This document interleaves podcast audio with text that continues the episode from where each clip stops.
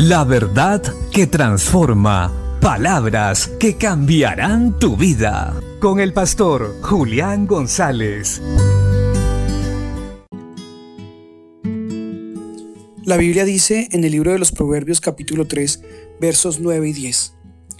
Honra a Jehová con tus bienes y con las primicias de todos tus frutos, y serán llenos tus graneros con abundancia, y tus lagares rebosarán de mosto. El Señor determinó en su palabra que si queríamos prosperidad y bendición, no estaba mal.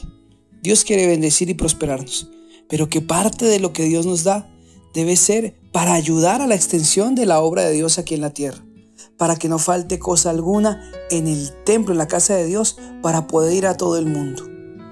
Eso debemos tenerlo muy claro y disponer el corazón para que Dios también forme este querer como el hacer por su buena voluntad. La obra de Dios necesita recursos para sostenerse localmente y también para hacer misiones. Necesitamos entender esto. Dios está levantando una generación de ayudadores de la obra de Dios, que sostengan su obra, que sostengan a los que también trabajan dentro de la obra de Dios, para que no se detenga la expansión del reino de Dios, del Evangelio a nivel mundial.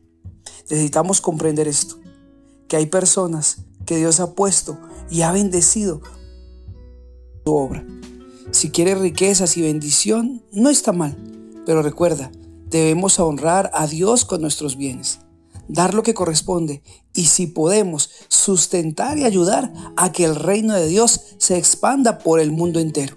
Se necesitan recursos para ir, para comprar, para abrir nuevas obras, para comprar terrenos, para llevar el Evangelio y sustentar a aquellos que van en el nombre del Señor. Si Dios ha puesto esto en tu corazón, hazlo pronto y verás cómo Dios te va a dar en abundancia y no te va a hacer falta nada. Pero seamos dadivosos con su obra, con el Señor, y así demostraremos que amamos a Dios también. Bendiciones.